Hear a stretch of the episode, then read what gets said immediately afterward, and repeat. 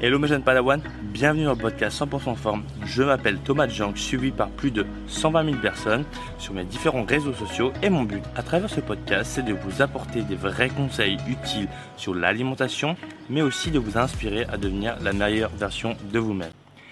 Hello mes Padawan, content de te retrouver. Aujourd'hui, on va parler du HIT et de la perte de poids. On va parler du mythe comme quoi le HIT serait magique pour perdre du poids et comme quoi si tu fais du HIT, tu vas brûler des calories pendant longtemps, longtemps, longtemps, longtemps, longtemps.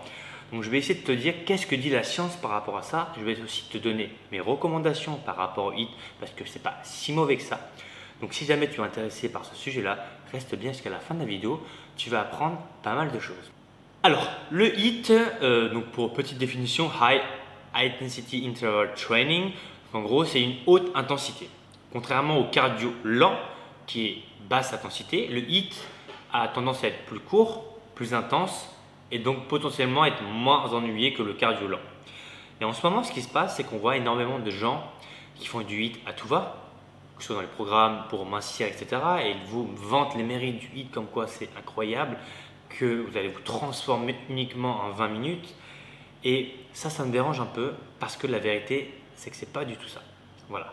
Donc, pour appuyer mes propos, bien entendu, hein, je vais parler avec des études scientifiques et je vais vous montrer une petite étude, donc petite, non, une grosse, juste ici. Voilà, donc c'est une euh, grosse étude par rapport au HIT, HIT versus aerobic training, donc en gros euh, cardio lent ou placebo. Voilà, donc ils ont fait le test par rapport à la perte de poids. Donc attention, je précise bien par rapport à des, individus en surpoids, des adultes, très important. Et donc la conclusion, c'est que le HIT donnait des résultats similaires au cardio lent. Et ils ont remarqué que le cardio lent provoquait une plus grande perte de masse grasse que le HIT. Au final, qu'est-ce que ça veut dire?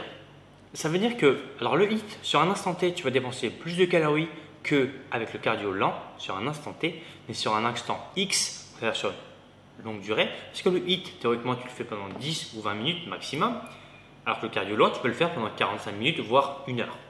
Et en fait, quand tu fais, entre guillemets, l'extrapolation, tu te rends compte que la différence entre le HIT et le LIS, donc Low Impact Steady State, elle n'est pas énorme. Maintenant, là, les avantages du HIT, parce que oui, il y a quand même des avantages, c'est que c'est plus court, c'est plus stimulant et c'est plus motivant. On a un aspect vraiment no pain, no gain. Et ça, je ne peux pas te mentir, c'est quand même intéressant. Maintenant, moi, ce qui va me déranger dans cet aspect-là, c'est qu'il y a beaucoup de gens en fait qui en font trop. Parce que l'activité comme le HIT, il faut savoir que c'est vraiment une des activités les plus traumatisantes et les plus fatigantes pour le corps humain. Et le corps en général met entre 48 heures et 72 heures pour récupérer d'une séance comme celle-ci. A l'inverse, si on prend l'exemple du lisse, c'est très facile de récupérer parce qu'en fait c'est de l'oxygène, ça se recycle bien, il y a un joli processus à l'intérieur du corps, etc. Donc au final, si jamais tu te lances dans le HIT, des conseils que je pourrais te donner, ce serait vraiment de limiter à 2 à 3 séances maximum. Parce qu'au-delà de ça, tu as ton risque de blessure qui va augmenter nettement plus. Surtout si jamais tu es débutante intermédiaire. Si jamais tu es expert et que tu prépares des concours de CrossFit, là c'est différent. Mais sinon, je déconseille vraiment de faire du hit tous les jours, sinon tu vas juste te bousiller. Autre chose à prendre en compte, c'est que le hit, en fait, il y a pas mal d'effets d'interférence. L'interférence, c'est quoi? C'est si jamais toi, tu veux prendre du muscle et que tu veux aussi améliorer ton cardio, le fait de faire du hit et une séance de muscu en même temps ou à un, espace, enfin un intervalle pardon, très rapproché, ce qui va se passer, c'est que tu vas avoir des effets d'interférence. Une interférence, c'est en gros, c'est simple. Le but du cardio, c'est d'améliorer tes capacités respiratoires, alors que construire du muscle, ce n'est pas le but d'augmenter tes capacités respiratoires. Donc en fait, on va avoir deux choses qui vont rentrer en, interférence, voilà, interférence, donc qui vont vraiment s'inhiber les uns les autres, c'est la MPK et la protéine mTOR. Protéine mTOR, c'est fait pour prendre du muscle, c'est le signal, et la MPK, c'est l'autre signal inverse. Donc en fait, vous allez avoir deux signaux qui vont arriver et qui vont tous les deux s'inhiber. Donc c'est pour ça que c'est mieux de faire soit ça, soit ça, et à l'inverse, du lisse, en fait, on a beaucoup moins cet effet-là d'interférence. Que forcément, il y a beaucoup moins d'impact, c'est beaucoup moins traumatisant.